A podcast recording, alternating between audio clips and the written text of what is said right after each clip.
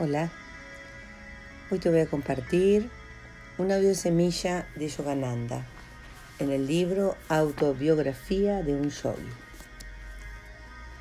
El ostentoso despliegue de poderes poco usuales no es recomendado por los maestros. El místico persa Abu Said se rió en una ocasión de ciertos faquires, ascetas musulmanes, que estaban orgullosos de sus milagrosos poderes sobre el agua, el aire y el espacio. Una rana se siente también en casa dentro del agua, dijo Abu Said, con gentil ironía. El cuervo y el buitre fácilmente vuelan en el aire. El diablo está simultáneamente presente en el este y en el oeste. Un hombre verdadero es aquel que vive en rectitud entre sus semejantes que compra y vende, pero que no olvida ni por un momento a Dios.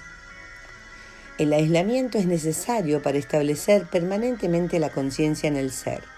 Sin embargo, los maestros retornan luego al mundo para brindar su servicio. Incluso los santos que no se ocupan de prestar sus servicios en forma externa confieren, por medio de sus pensamientos y sagradas vibraciones, mayores beneficios al mundo de lo que los hombres no iluminados puedan ofrecer por medio de las más arduas actividades humanas.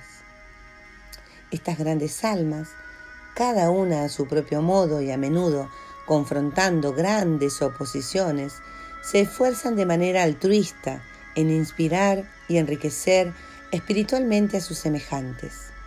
Ningún ideal religioso o social hindú es meramente negativo.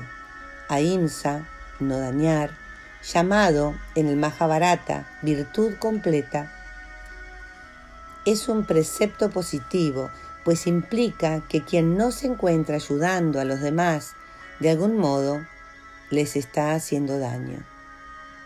El Bhagavad Gita señala que la actividad es una necesidad inherente a la naturaleza humana la pereza es simplemente una actividad incorrecta. Ningún hombre logrará escapar de la acción aunque rechace actuar. No, y ninguno adquirirá la perfección mediante meras renuncias.